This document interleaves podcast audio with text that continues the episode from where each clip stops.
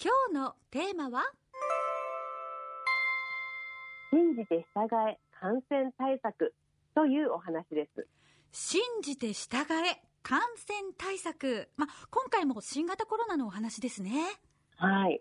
様々なね、感染対策方法を見聞きすることが多いと思うんですね、最近は。で、何が正しくて何が間違っているのか、なかなか判断が難しいこともあると思うんです。はい。あの、判断しようにも何を基準に判断していいかも難しいです。ね、難しいですよね。はい。あの、だから今日ね、私がお伝えするのは、もう信じて疑う、疑うじゃない。信じて従うしかないよね、ということなんですね。うんうんあの、山本さんね、正直に言ってほしいんですが、感染対策ってめんどくさいですよね。はい。あの、本音を言うと、少しもうね、対策疲れしてめんどくさいなって思うことがあります。私もめんどくさいです。あはい。そうそう、みんなめんどくさいね。うんそして、めんどくさいことってね、人にとってはストレスですよ。うんあの、実害がない場合、自動的にやらなくなるんですよね。で、場合によっては、もうなんでそんなことしなきゃいけないんだって怒り出す方もいらっしゃいますね。うんで、そして、やらない理由、やらなくてもいい理由を実は探している。うん、そうですね。目に見えて結果が出ない、まあ、終わりがないっていうことですもんね。毎日はい毎日でストレスになって怒りたくなる気持ちにもなっちゃうかもしれないですね。ね、嫌になって怒っちゃうことも、これ大丈夫だろうかってね、不安になって過剰に気にしすぎるのも、自然なことなのかもしれないって、私は最近思ってるんです。うん。だって、あの、感染対策ね、こんなにずっとやり続けるの辛いですもんそういう時にね、例えば、実はこの感染対策意味ないんだってとか、コロナにかかっても重症になるのはごく一部らしいよとかっていう情報が耳に入ったら、うん、私なら、えー、意味ない？じゃあどうしたらいいの？ってなります。でね、あの、重症になるのはごく一部って言ったって、その一部が私かも、とかも思いますね。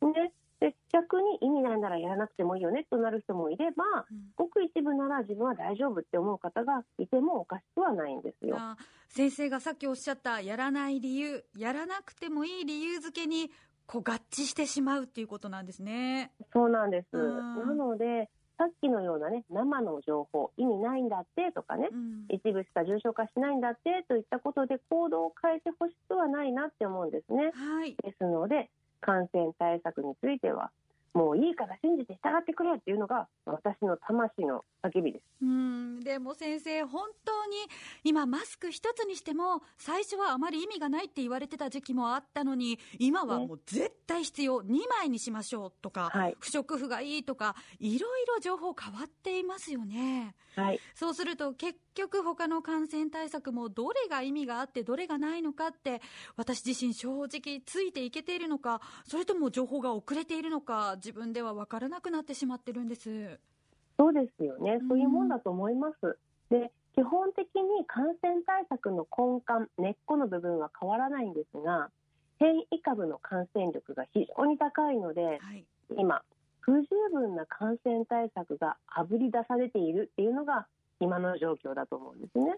不十分な感染対策って気になります。例えばどういうことなんですか？はい、あのここからはね例例をね出しつつ、えー具体的なことをお話ししていきますね。はい。あの今最も大きい不十分な感染対策の代表は会食をしないっていうのが徹底されていないことだと思います。ほうん、私は自分の患者さんと職員には毎日本当に毎日会食しないでくださいって呼びかけてるんですがこれなかなか徹底されません。うん。会食ってこうパーティーとか、まあ、大人数でっていうものですよね。今このご時世でさすがに皆さんパーティーって大人数でとかっていうのはしないんじゃないですか？あのパーティーだけが会食ではないんですね。お例えばお友達と2人でうん。元気なお友達。と私も元気だ。2人で喫茶店でケーキを食べるのも会食ですよ。おで都道府県をまたがなくても例えば隣町に住むね息子夫婦が家に泊まりに来てそこで食事をする。うん。これも会食です。うん。そして冠婚葬祭で食事が出てきてそれを食べるのもまた会食です。ああそっか。あの貝の大きさや派手さに目が行きがちですが、うん。あって食べると書いて会食ですもんね。そそう考えるともう本当に本当に一緒に住んでいる人以外と一緒に飲んだり食べたりする行為これが全てダメだということになってしまいますが先生本当にダメなんですか？信じて従ってください。本当にダメなんです。コロナに感染した人の3割ほどが無症状全く症状がないっていうこともあるよっていうのがね先日報告されています。で元気に会食できるけど実は感染していて、えー、無自覚に感染を拡大させてしまうということはねあるんです。うん10人いたら3人は無症状ですか。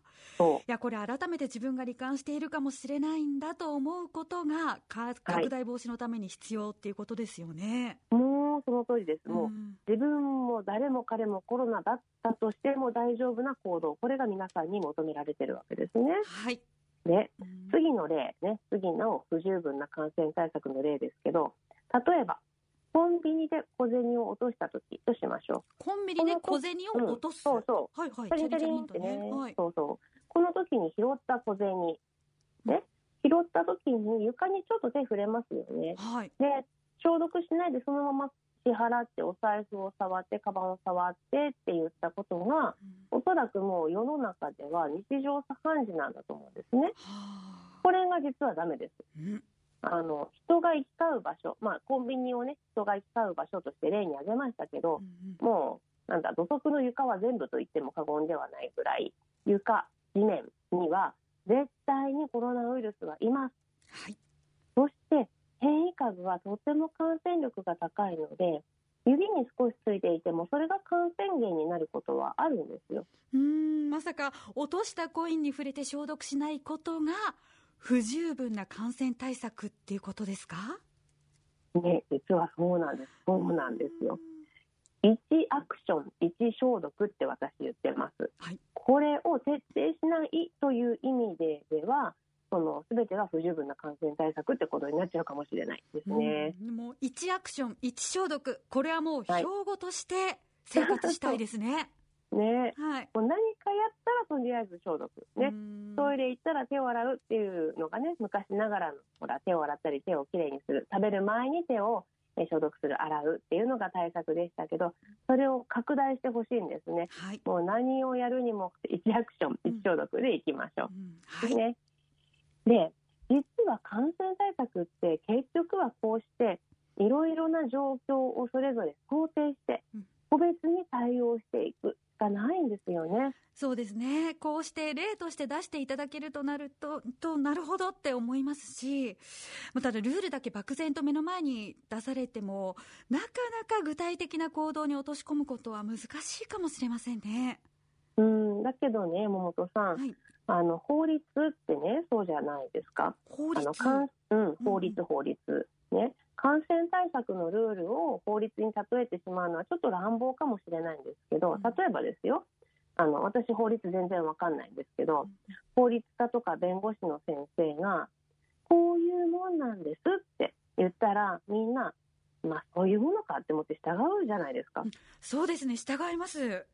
ね、はい、ですので、感染対策も、まあ、私、遠藤東子は感染症の専門家ではないけれども、一応お医者さんとして現場で働いている人間、もしくは国や保健所がね、何かルールを提示したならば、もう、なんでとかどうしてとか考えないで、そういうもんかと思って信じて従ってほしいんですよ。